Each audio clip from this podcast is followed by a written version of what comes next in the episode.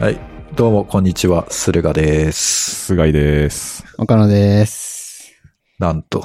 なんいや、と、こ松の3人って、 本当さんがいらっしゃらない。いや、マークさんなんか集中力切れたとか 言って。どんだけね、そんな。っていうことは、すごいいい会が取れてるってことですね。んもうどだろやりきったのかなうんそうっすね。まあ、マーマークさんトピック一個もなかった気がするけど。うん。前回なんかネタで、ネタ尽きたっつったから、前回で。ああ、IT 人でもなかったし。あ、そうっすね。うん一部ではなんか、絶望されてんすけどね。復活が待たれてる。そうですね次ま、誰ですかみた いな。うん。問い合 わせが、ポツポツ来るっていう。まあ、世の中いろんな人がいらっしゃるんですね。 ね。ちょっとだから、次回あたり、聞けんじゃないですかね。時ウィキペディアの朗読をそうですねウィキペディアの朗読を。まああ、ーもう、じゃあ、マークさんの話は。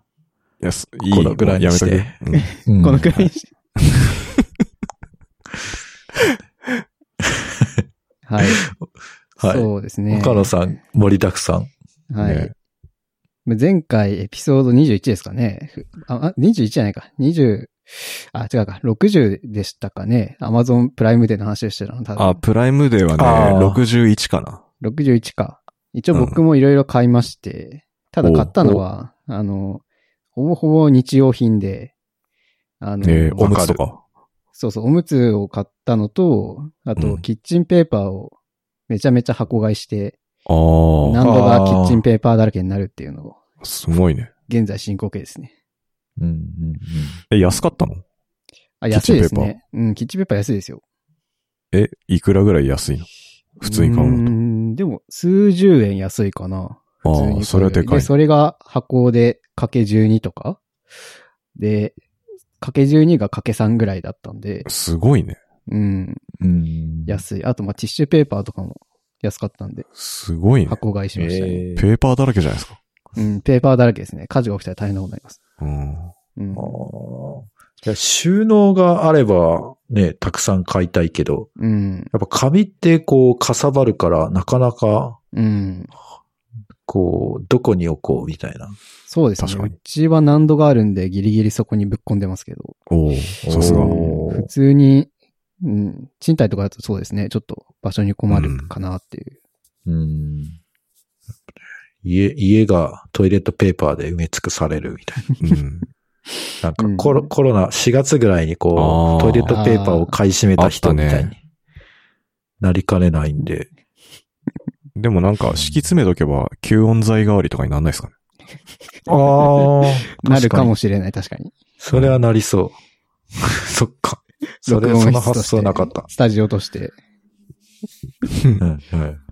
それ以外はえープライム本当にあれでです全か然何も買ってないですね。日用品だけ日用品だけかな。ガジェット的なのはなしっすかいや、ガジェット的なの全くなんか興味そそられなくて。へうえ、ん。買ってないかな。そうなんだ。うん。なんか昨年 MacBook Pro の型落ち型落ちというか、一世代前の13インチがなんか半額とかになってたのはちょっと揺らぎましたけど、でもいらないなと思って。へえ、へえ。すごい。そうなんか40%オフぐらいになってましたけど。うん。へえ。欲しかった人はぐぬぬって感じだろうなっていう。確かに。うん。まあ、プライムデーはそんな感じでした。なるほど。はい。じゃあ、そうですね。じゃあ、こまずコンビニ話からはい。いきますと、はいなんか菅井さんがすごい気になってたらしいので、なんかセブンイレブンが、えーっと、アンカーの商品を、あの、まあ、置きますという話ですね。アンカーっていうのうは、ん。な、なんでしょうね。あの、充電器とか、あの、イヤホンとか作ってる会社ですけど、はい。セブンイレブンに置くらしいです。21日からって書いてあるんで、もう多分、店舗によって置いてあるってことですね。あ、そうなんだ。うん。買うのかなすごいね。でも結構なんか本格的な感じっすよね。いや、そうですね。なんか、ラインナップを見ると普通に充電器とかケーブルとか。そうそうそう。でも、確かに思ったんですけど、なんか謎のブランド買うよりも、アンカーのブランドが置いてあるんだったら、それ普通に安安心だなって感じはしますけどね。そうっすよね。うん。なんか出先でどうしても欲しくなった時に、なんかコンビニのブランドとかってなんかこれどこのメーカーだみたいな気になるんで、わかるわかる。うん、それが普通にアンカーだったら、なるほどなっていう感じはしますね。これなんで起き始めたかみたいな話は全くわからないです。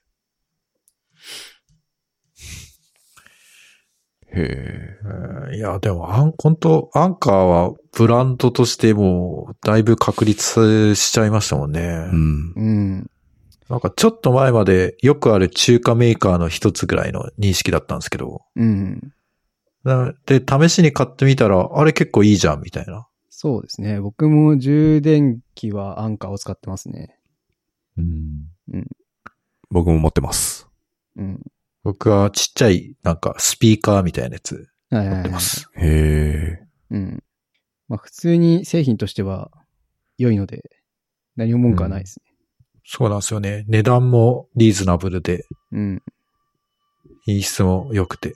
うん。いいっすね。まあそういうのが出るっていう話ですね。はい。まあ、特にこれは深掘る話ではないんですけはい。 ど。 はい。駿河さんなんかめっちゃ消防車今来てなかったのか。うなずいてます。いや、こういうのもうネタにしていかないとなんか編集で消すのめんどくさいんだ よな。あえて言ってこうかなと思って。いや、隣が消防署なんで、あああ、そうなん今です。出動されてるんだと思います。あ。はい。すいません。 いや、これはもう予測不可能そうなんですよね。だから予測不可能ですそうなんですよ。うん。はい。ああ、ちょっと引っ越すしかないので、ちょっと、ね。もう、ポッドキャストのために ために。 ために。もしくは防音室ですね。それこと。それこそ。 そっか。うん。はい。で、コンビニ話としてもう一個、まあこっちのがちょっとトピックとしてはああ。面白そうな話なんですけど、これちょっと前の記事、7月だったんで、ちょっと前らしいんですけど、まあ、これ実験なんですけど、大手コンビニ3社、まあセブンイレブンとファミリーマートとローソンですね、の店舗にあの物をまあ納品として配送するとは思うんですけど、これの共同配送をまあしようという実験を今やっているらしいですと。まあ、どういうことかっていうと、まあ、普通コンビニって各社、あの、それぞれの物流を持っているはずなので、はいはい。あの、それぞれのトラックに それぞれの会社のものを乗っけて運んでいるっていうのが、まあ普通だとは思うんですが、まあいろいろその環境問題であったりとか、まあその物流の効率化であったりとかっていうのを、まあ、あーどれぐらい効果があるのかなというのを実験するために、まあ、なんか試しに、その大手コンビニ3社の荷物を1個のトラックに乗っけて、えーそれぞれのコンビニに届けるっていう取り組みを、まあ、実験的にやっているみたいです。で、場所はね、多分台東区ですね、きっと。台東かなへえ。うーん、どこだったっけなえーっと、あ、違うわ。えーっと、江東区ですね。はい江はい東区はのい。中心に、中心のエリアでやってるらしいです。はい。なるほど。うん。まあ、あの辺倉庫多そうだからね。うん。で、なんか佐川の倉庫を使って、うん運ぶのは、えーっと、どこって書いてあったかなえーっと、運ぶのどこって書いてあったっけなえーっとね、あ、日本通運かな多分。日本通運が運ぶみたいなうん取り組みらしいですね。いやー、すごいですね。でもこれ、まあ、一番の狙いはコスト削減なんかなって思うんですけど、システム大変そうだなっていう。まあそうですね。システムは大変そう。ただなんかその、まあ同じ、その取り上げ、そのまあ、あの共同配送に関する Yahoo の記事を書いてる人のなんか見解によると、なんかまあ発想は結構大変なのと、まああとそもそも、その間違って送っちゃうっていう率みたいなのも、まあ今はすごい低いらしいんですけど、まあ、うん。あの、店舗によっては、 なんかこれ本当なのかなって感じなんですけど、店舗に。によってはなんか納品された商品の数をいちいち検品まともにしてないというか、まあ、しっかりやっていないケースがあるみたいで、へで、え。それってなんか間違って配送されちゃったら結構まずいんじゃねみたいなのが、まあ一つ課題としてはあるかなっていうああまあ確かにねまあ確かにその、今多分、送られてくるところの、なんか、な、なんでしょう、間違ったものが送られてくるって確率はすごい低いんですけど、まあ、それがなんか、多分上がるか、起きた時にすげえめんどくさくなるかみたいなので、まあ、その検品ちゃんとやんなくちゃいけなくなるかもねとか、なんかそういう、まあ、それに合わせてやらなくちゃいけないことっていうのは変わりそうだなっていう話は書いてあるよみたいですね。なるほど。うん。僕は結構コンビニ時代、検品は適当でしたね。うん。あの、そうですねなんか、端末みたいなやつを、あの、検品するときに、例えば、鮭のおにぎりが4つだったら、うん。まあ、その4個分ピッピッピッピッって、うん。バーコードを1個ずつ本当はやんなきゃいけないんですけど、そううでんう。ん。まあ、まあ、 1個をピッピッピッピッって4回やってあもあー、なる一ほ緒などんで、ね。なるほそど、うね。そうそうそうそう。うん。まそあ、れ少しでありまもす仕事を効率化するために、ちょっと、肝心の検品っていう目的を忘れるっていう、まあ、アルバイトにありがちなことをやってたんで。うん。確かに。だから、ね、セブンイレブンでもしかしたら、ファミリーマートのおにぎりが売られているところが、 ツイッターとかに上がるかもしれないってことですよそうねで。すね。まあ、夢のコラボみたいな感感じですよね。もね。ううん い。やー、ぜひ、ぜひちょっそれは、下手するとありそうですね。と、ね。 はい。まあ、レジ通らないとは思うんですけど。そうね。ちょっとぜひ。はい。まあそうでも、うん。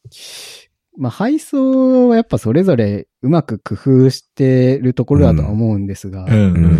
あ多分この3社ぐらいになってくるともう、まあ結構その、社会的責任が大きいというか、ほう。あ仲良くしろよっていう感じなのかなっていう国としては。結あ構あ、そういうことなのうん。で、ちょっと、あの、プレスみたいなのがちゃんと総務省から出てるんですね。えっ、と、総務省じゃないかなへえっ、と、経済産業省か。経済産業省から一応記事が出てるんですけど、え。うん。まあ、その中にちょっと、なんかおも、あ、そうなんだっていうのがあって、その、セブンとファミリーマートとローソンっていうのは、なんか、えっ、と、災害対策基本法っていうのがあって、それに、うん。それに基づく指定、えっ、と、公共機関にも指定されてるみたいで、ああ。まあ、要は、しなんだろう、こう、社会的にすごい、はいえっ、と、そういうなんか災害とかが起きたら、ままああ、インフラだよね。仲良くしなくちゃいけないっていううん。とか、まあ、あの、社会に貢献しなくちゃいけないっていう会社になってるっていうところを見てると、まあやっぱ、うん、そうやってやっぱ、あの、各社の事情だけでなんとかなるような立場でもないのかなというのは、やっぱ感じるっていう感じですかね。見ていると。うん。で、なんか、その指定機関っていうのを調べたら出てきたんで、ざーっと見てたんですけど、まあ電力会社とかもまさにそうで、うん。あとはやっぱそのヤマトとか、なんか起きた時には、やっぱみんな手伝わなくちゃいけないですよとか、あとは KDDI とかドコモとかもやっぱそうですね、通信会社。うん。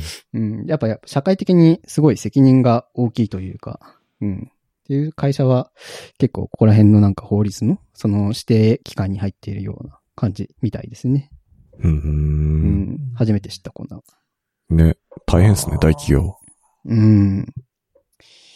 今までだったら多分ね、その、どこに出店するかっていうのをうん計画して、セブンイレブンとか特にドミナント出店ってもう集中的うにん。このエリアに出店するとかうん。いう計画を立ててやってたので、多分もしこの実証実験がうまくいって共同配送しますってなると、なんか割と今までの戦略を見直さなきゃいけないってことですよね。まあ見直さないにしても、その、まあ、ルートが変わるはずなんで、うん。なんかそういうのをどれだけ、こう、なんか柔軟に変えられるのかなというのは普通にありますね。うんうん。なるほどね。うん、まあでも多分全商品とかじゃないんだろうね、きっと。えっ、とね、一応記事に書いてあったのは、えっ、と、なんだっけな。えー、常温配送商品って書いてあるんで、飲料水とか、あーはいはいはいお菓子とか、日用雑貨とか、そこあ、らそ辺うでっすすよね、だかね。らおにぎりとかは入ってないうはず。ん。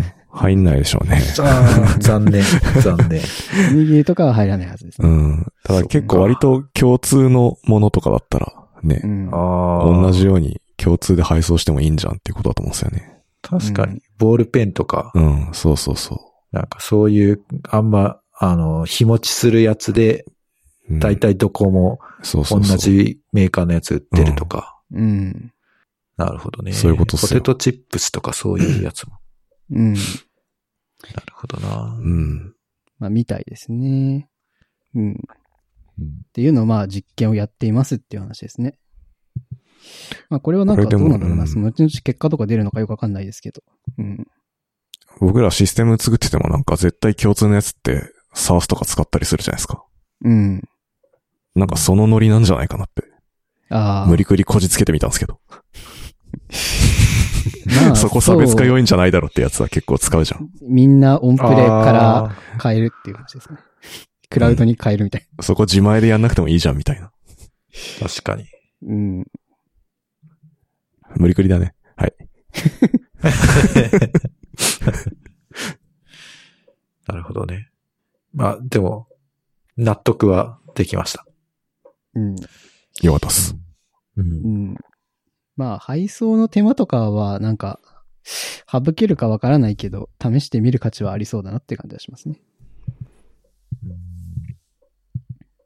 はい。まあ、コンビニネタは以上でございます。はい。はい。はい。そうですね。あとは、うんまあ、ちょっとテックネタで言うと、ほえーっと、ここ最近ちょっと、まあ、あの、ダートという、ダートとフラッターを勉強していまして、はい。まあ、もともと、ダートは、あの、フラッターが出る前から、かなり、あの、推し言語として、あの、た一年に一回ぐらいは、ツイッターでつぶやいていたんですけど、う。なんか数年前にやってましたよね、だって。うん。えーっとね、ダートがリリースされた頃から、うん。なんだかんだ、もうちょっとずつ触っていましたね。もともと Dart ってその JavaScript をその置き換えるような形の役割として開発されたんですけど、そうっすね。そうそう。で、なんか DartVM っていうのを Chrome にその乗っけようっていう作戦でいろいろやってたんですが、ね。まあ Chrome がその途中でやっぱ DartVM 載せねえわって言って諦めて、Dart、なんかその後結構沈みがちというか、うん表沙汰にならなかったし、まあ結局 JavaScript の置き換えができなかったっていうことで、どこで用途として使うのかなと、あの、ダートが好きな人はきっと思っていたんですが、まあ、ここ数年、その、えっ、と、モバイルのマルチプラットフォーム用の言語とし、言語というかうん、フレームワークとして、そのフラッターっていうのが出てきて、はまあ、そこの言語としてダートを使っていますよっていうのが、まあ、はい Google 公式でやっていて、そうっすね。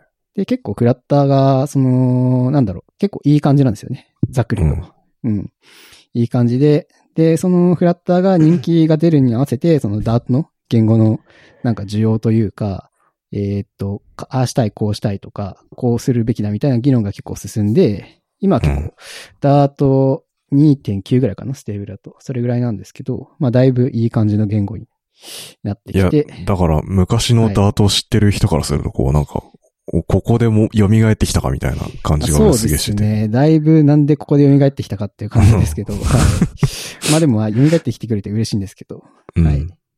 で、なんか改めて、まあ、前々から押してたとはいえ、結構、なんか、定期的に忘れ、なんか忘れるぐらいしかやってなかったので、まあ、ここでさちゃんとやってみようかなと思って、ここ最近そのダートと、あの、合わせてフラッターっていうのを勉強していましたというのがざっくりした話で、えーっと、で、えーっと、まあ、フラッターでダート、そのまあ、僕モバイルアプリエンジニアなんで、まあ、うんフラッターでアプリ作ろうかなとは思ったんですが、まあ、まずなんかダートの言語仕様というか、普通にダートがプログラミング言語として手順馴染むようにしたいなと思ったんで、まず普通にコマンドラインのアプリケーションを作ってみようかなと思って、まあ、うんえーっと、一応なんか、ダートで結構コマンドラインのアプリケーション簡単に作れるようになってるので、まあ一個作ってみましたと。で、名前が、全然っていう、あの、なんか適当に名前つけたんですけど、はい。これ何なんすかこれはですね、えーっと、スラックの、うん。えーっと、コマンドラインツールで、まあ、あの、リードミーを見ていただければ、なんとなく、あの、動作とか書いてあるんですけども、えーっと、まあ、個人的に結構スラック見ちゃうんですよね。何もないのに。作業してる最中に、なんか気になってスラックを見に行ってしまって、で何もないのに見に行って、何もないから、その開いた時間がすごい無駄なんですよね。はいはないんはかい。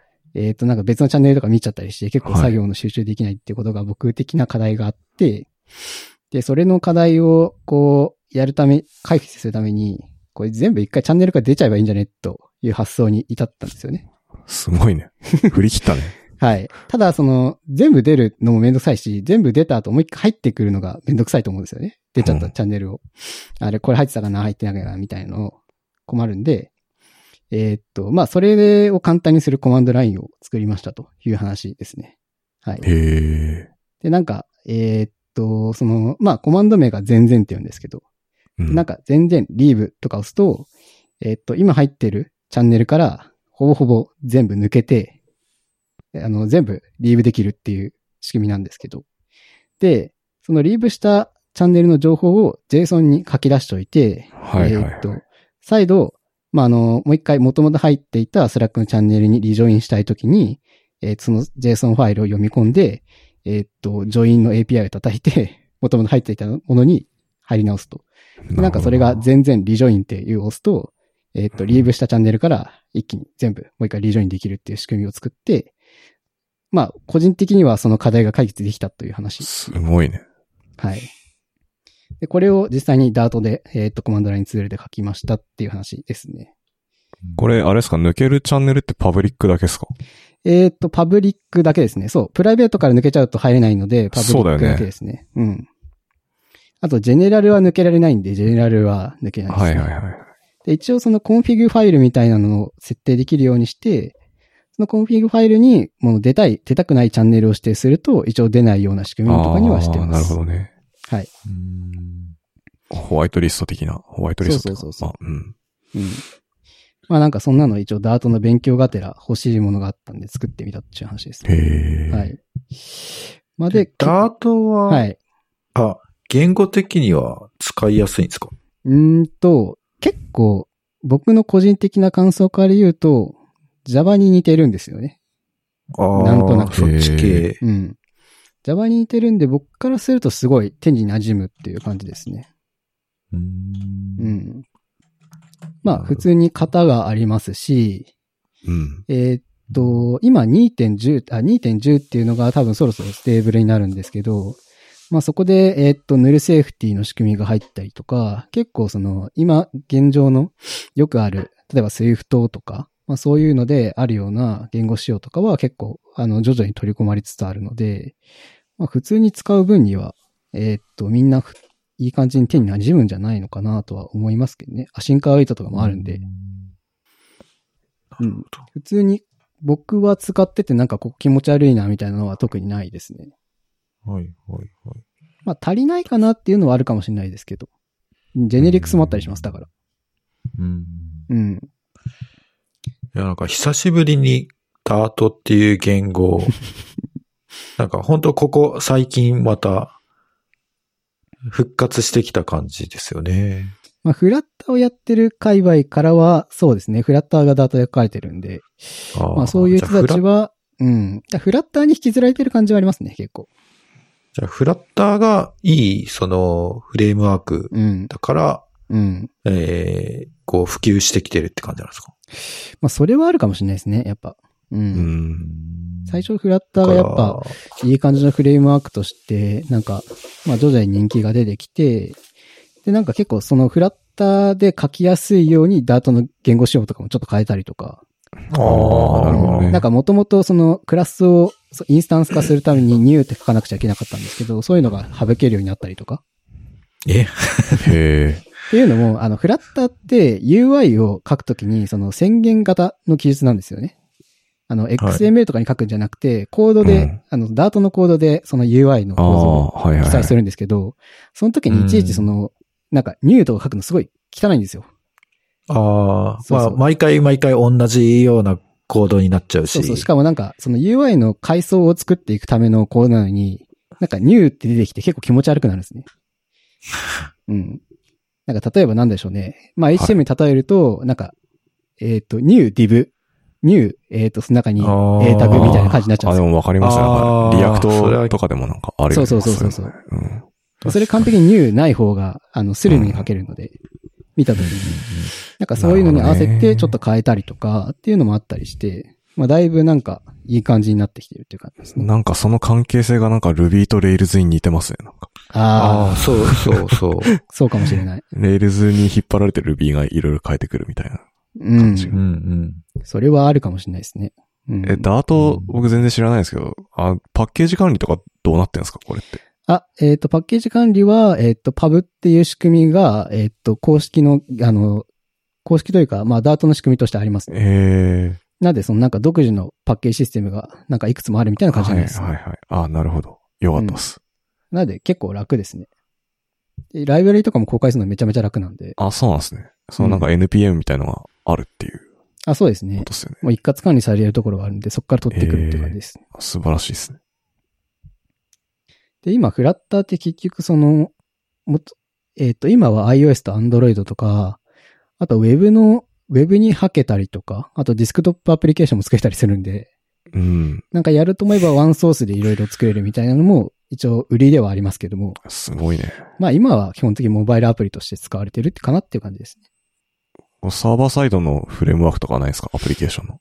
ああ、いや、あるとは思います。うん。おあと GCP とかで公式サポートしてますね、ダート。おーすごい。じゃあ、サーバーサイドダートもできるっていう。まあ Google が作ってる言語なんで、 まあね。 一応。一応 Google が作ってる言語なんで。えはい。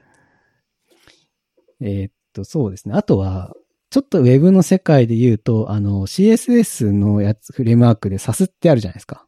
えはい。はい。あの、SAS のなんか、えーっと、なんだろうな。あれは何で、何のやつなんだろう。まあ、SAS のなんか、えーっと、コードって途中まで Ruby で書かれてたんですよ。なんか、えーっと、コンパイラーなのかなわかんないけど。ああ、はいはいはいはいはい。あーまあ、トランスパイラっていうかなんか。そうそうそうそうそう。はい。あれが Ruby で書かれたんですけど、あの、うん今、Dart で書かれてるんですよ。あれそうなあのあ。はい。。サスダートっていうのに変わっているんですよね、メインは。そうなんだ。うん。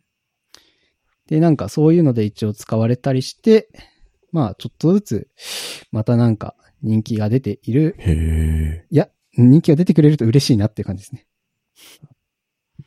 なるほどね。はい。まあ、そんなコマンドラインアプリケーションツールを作りましたので、はい、皆さん、ぜひ使ってみてください。そのでも、岡野さんと同じニーズ。 いや、 あるあると思うんですよね。出まあたいでとも思うわんかですりよ。ますね。その集中したないん時か、意味もなく、スラック見に行くっていうのは、結構そうそ僕うそうそうもやりがちなんで。その、チャンネルが抜けてしまえばもう見る必要もないので。まあね。うんあの基本メンション切ってて自分からポーリングしに行ってるんで。ああ。おー、そうなんだ。うん。メンション来るとなんか気が散るじゃないですか。まあ、気が散りますね、うん結構。でも自分から見に行くっていう。矛盾。ちょっと積んでるみたいな感じ ですね。そうです ね。おーうん。っていうような感じですかね。へーまあ、あとはダダートがちょっと言語として、うん。まあ多少なんか普通に全部の仕様を理解してないまでも普通にコーディングができるような感じにはなってきたので、へーここ最近はフラッターのアプリをなんかちまちま書いてますね。あ、いいっすね。うん。で、なんかこれも自分が欲しかったんで書いたんですけど、なんかストップウォッチが欲しかった、ストップウォッチっていうかタイムスタンプのログが欲しかったんですよ。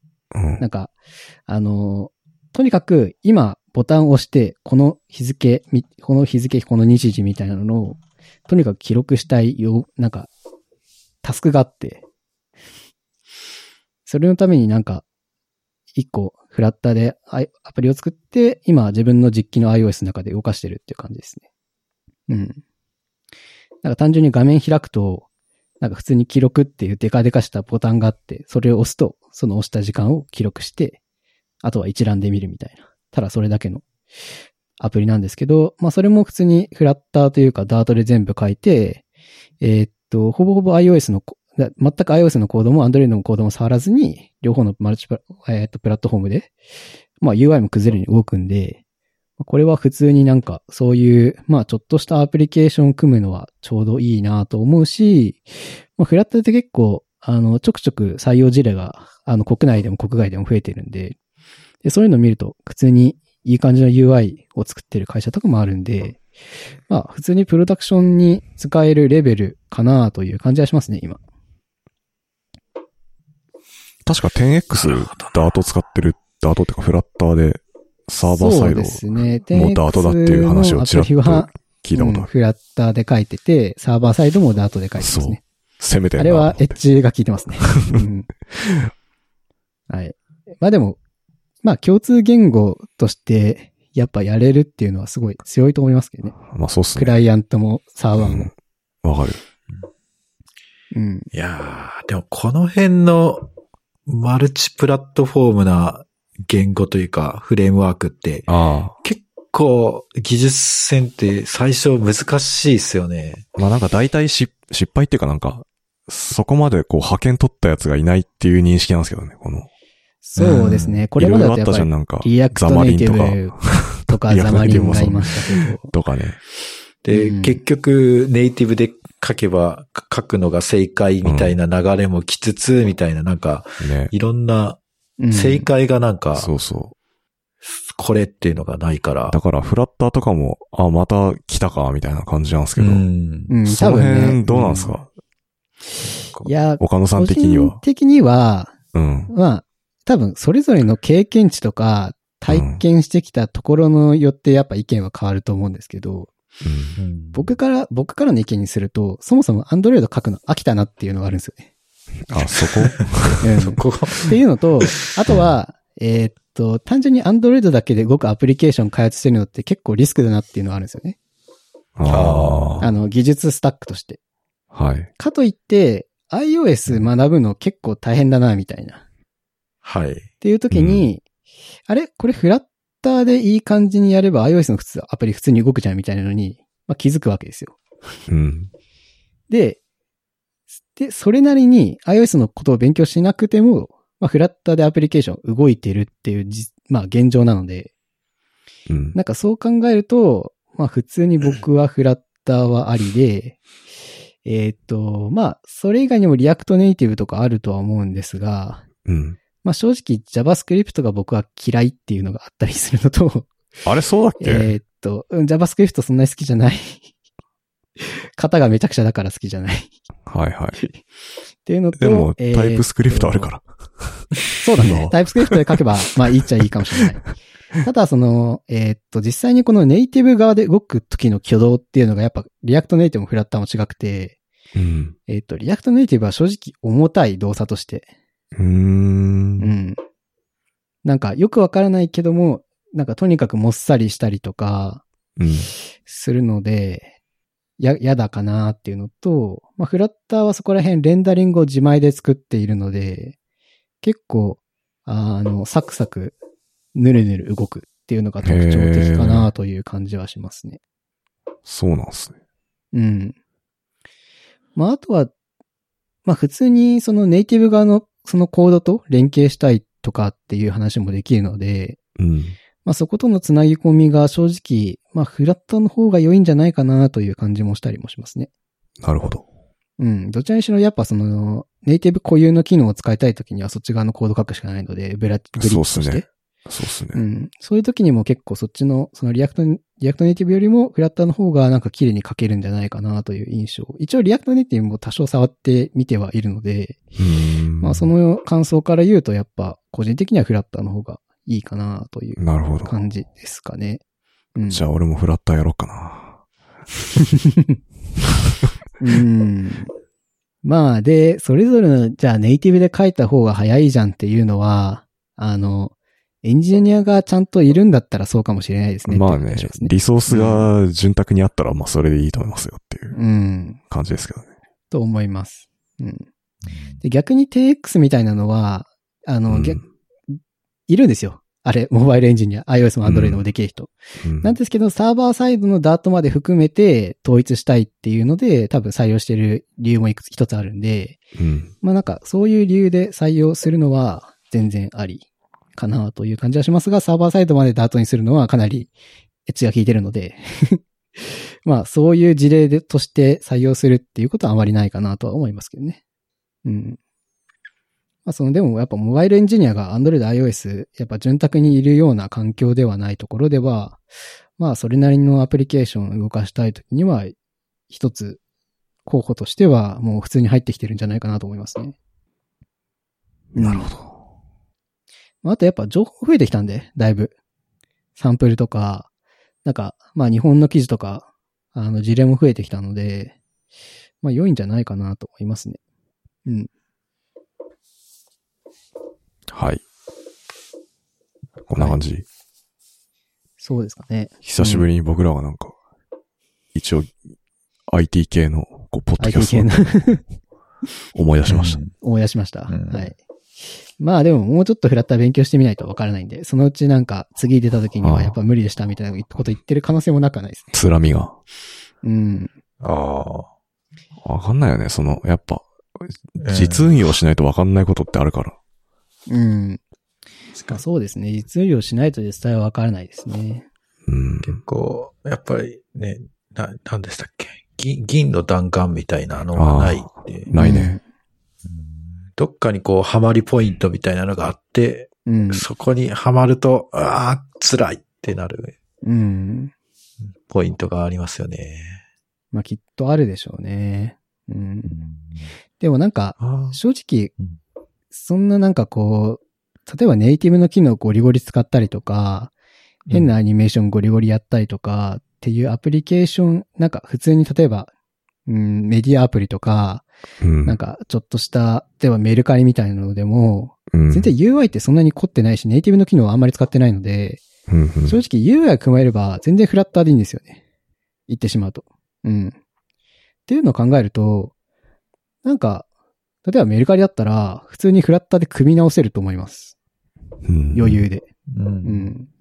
まあ多少ネイティブの機能とかは、なんか、うん、ペイメント系とかで入ってきてるかもしれないですけど、うん。あの、これまで、それが入る、そのメルペイが入る前までの、なんかメルカリの普通に出品して購入してみたいなののアプリケーションだけの用途で考えれば、まあ普通にフラッターで書いて、つまずくポイントってほぼほぼないと思います、正直。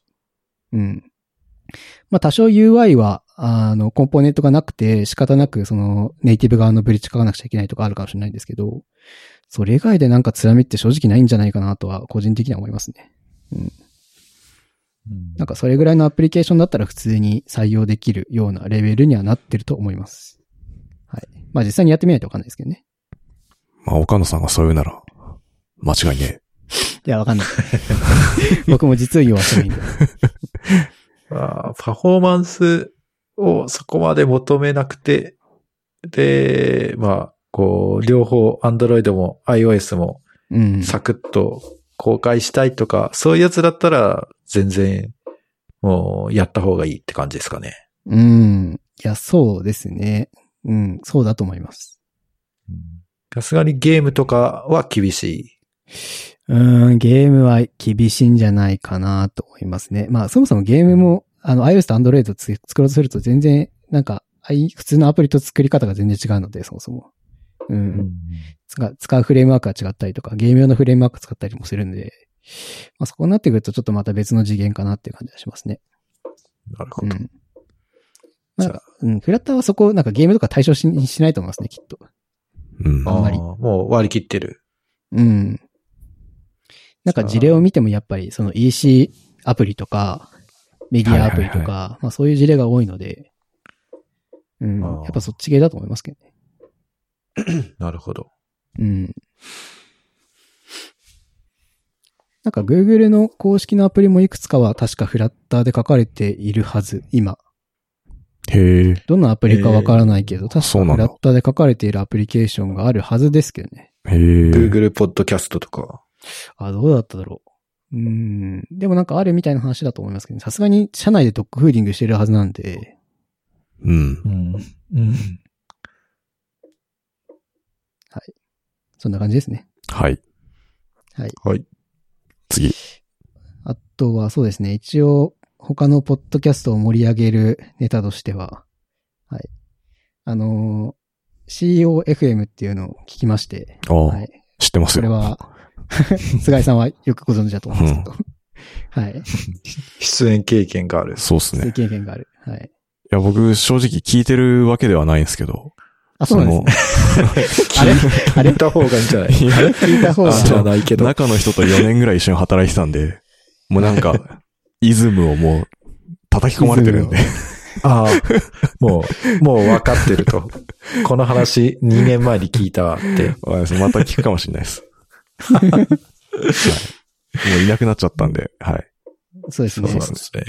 いや、でもなんかこれ、コンテンツとしてはすごい僕は刺さる内容で、結構エンジニアリング全般のああ。話であったりっていうところが多いので、しかも割とあれですね、そ組の織の話多いっすよね。なんか。なんかそう、組マネ織ジメンとトとかか、プロジェクトとかの話とかが多くて、僕は結構そこら辺の話が好きなんで、とても確かに刺さる内容が多いかなっていうのと、えーっと、結構その、なんだろう、あの、一本が短いんですよね。すごい。あ、そうですね。うん毎日配信ですね、確か。そうそう、毎日配信で1本、だいたい長くて10分ちょっととかなんで、うんで、かつ、そのテーマを一つに絞ってるので、うん。あの、なんだろう、正直、その、クエンジニアリングの話題で、あの、テーマを絞って小出しにして結構それについて、まあ、じ短く深掘っていく情報ってそんなに多くはないかなと思っていて。なるほど、なるほど。うん。なんか、あったとしても、なんか、ふわっとしてるというか、なんかちょっと抽象的な話が多いんじゃないかなと思って、なんかエンジニアリングの話とかって。う。うんん。ものによっては。なんか、こうやって個別に出して、それをちょっと深掘っていって、なんか自分のこう思ってますとか、ああしてますみたいなのの話を聞ける、この、まあ耳で聞けるっていうのは、コンテンツとしてはすごい、なんか僕的には刺さっているので、とても面白く聞いております。菅井さんも聞いてください。聞いてみます。いや、でもなんか毎回一人で喋っててすごいな毎って思い回ます一よ。人ですごい淡々にこうリズムからにやってるんですごいなと思いますけどね。う。。うんああとと結結構。構。どうやってこうネタを考ええたりとか、なんか整理してるんだろうっていうのは、多分ネタ帳みたいなのがあるんですよ。あるんでしょうね、きっと。うん。ってなんか言ってた気がする。ああ、じゃあなんかこれまでの経験からネタ帳みたいなのがあるんですかね。それは紙なんですかね。メモ帳なんわですかかんない。いや、ど多うなんですかね分、 紙じゃないと思うけど。そっさすが iPad とか。に。うん。うん。だからその辺の、その、やっぱメモってこう、思いついた瞬間に書かなきゃ忘れるじゃないですか。うん。うん。ああ、その辺をこう、どういうふうに管理してるのかとか。確かね、気になりますに。ね。なんだろうね。うん。そうですね。なんかこのテーマごとにしっかりこう自分の考え方をまとめてるっていうのは正直僕的にはすごいと思っていて。ああ、はあのなんか仕事してる中で僕も結構その、まあ、なんか一つ一つの項目に関してまとめ、メモ書いたりとか、なんか自分のウィキにまとめてるってことはたまにするんですけど、やっぱ綺麗にまとまらないというか、うん。あとは綺麗に管理できないというか、そういうのがあるので、なんかこれどうやってこうネタ出ししたり、どうやって綺麗にまとめてるんだろうなっていうのがすごい気になります。ああ。まあ多分あ、ーなんか自分なりに多分ネタ帳みたいなのをちゃんと持ってると思うんですよね。うん。なんかそうそうなんか雰囲気で話して出てくる内容じゃないなっていう感じはしてるんうんうんうでん、なるほど。はい。ちょっとあれですかね。まあ今度、呼んでみますか。ゲストとして。いやー、 ぜひ。なんか、やる気ない感じの話になってしまうんで、とても申し訳ない。はい。っていう感じですね。まあ、あとはもう一個 FM で言うと、なんか検索 FM っていうのがあっ てですね。これ、尖ってるね。これなんか検索、まあ、うんあの、その検索エンジンであったりとかう、んっ。ていう話の、話をしているんですけど、まあ結構内容的には、あの、尖っている内容もあったりして、まあ結構、あのただその検索の話って、なんか、えーっと、特にこの、こういう耳で聞けるコンテンツでは正直かなり、あの、貴重かなと思うので、うん。あの、うん。分かった、聞いて分かった気になるだけでも聞いていくと面白いですね。うーん。なるほどね、そんな感じね、みたいなとか。でもほんとずっと検索の話ばっかりしてるんですか結こ構れ基本的に検索の話ばっかりしますね。うん。検索技術の話をずっとしてるみたいな。うん、深掘ったりすることもあれば、なんか概要っぽいものだけサクッと話したりとかっていうパターンもあるので、へえ。うん。まあ、なんか、そんななんか、専門専門してるわけではないですね、逆に言うと。なるほどね。うん。いや、でもなんか、ポッドキャスト1年以上やって思うんすけど、テーマあるってめっちゃ楽だと思うんですよね。おーっいと。や、おっと。いや、絶対そっちの方がさ、ちゃんとリスナーつくし、なんかネタも尽きないっていうか、例えまばあそ、毎週ずっとそのブラウザの話だけし続けるとかだったらさ、なんかニュースあるじゃん、きっと。まあ、じそうゃであ、すそねう。そう、します。いや、それは別に僕はそんな興味ないんですけど、岡野さんとかだったら毎回コンビニの話するってのがあるんで、とりあえずじゃあコンビニネタ貼っとくでもかみたいな。誰も聞いてくれないと思うんですアンテナ張っ リとスきゃいいんだよナーつかないと思うんです。いや、月間コンビニの愛読者、月刊コンビニの愛読者、まだ買ってないですけどね。多分全国に1000人ぐらいはいるかもしれないんで、うん。いそこの市場をガツッといけるかもしれないです。やなんかそれなりにこう、リスナーつきそうなテーマで、ネタがつきそうなやつを選んどけば、結構ね、いけると思うんですよね。やんないけど。例えばなんかいやそう AWS とかについてだけ話すみたいな。あで、あの人たいちやーどんどんネタ出してくるからさ。尽きないじゃん。うん。あ、確かに。たただ、、キャッチアップできないくらいの、うん。あの、サービスリリースしてくるんで、そうっすね。ちょっと大丈夫かなってういんう。。まあでもネタは尽きないか。からね、本当その企画をクラスメソッドに持っていくとか。でもクラスメイトとすでに YouTube やってるじゃないですか。ああ、そっ か。 YouTube やってますそうですね。ね。 うん。そうですね。まあ、じゃあ、ついでにポッドキャストもやりましょう、みたいな。うんコンサルそうっすねコンサル。コンサル月5万でいいっす月5万でいいっすよ。 安いっすね。安い企業相手には安いな。な。うん。はい。ああ、まあ、そうっすね。まあ、なんで、こうやって、何々 FM を僕は応援し続けまうす。ん。はい。最近ほんと多いからね。多いですね。うん。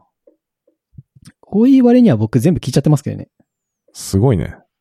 う。。うんなんか、全部聞いちゃって大体、最近はその COFM をループしてますね。ええすごい。うん。えー、な、え、なん、ループっていうのは何回も聞くってことです何か回も聞きますね、僕は。すごいね同。じものを。へえ、じゃあ再生率がこう200%とかになってるかもしれないってこすげえな。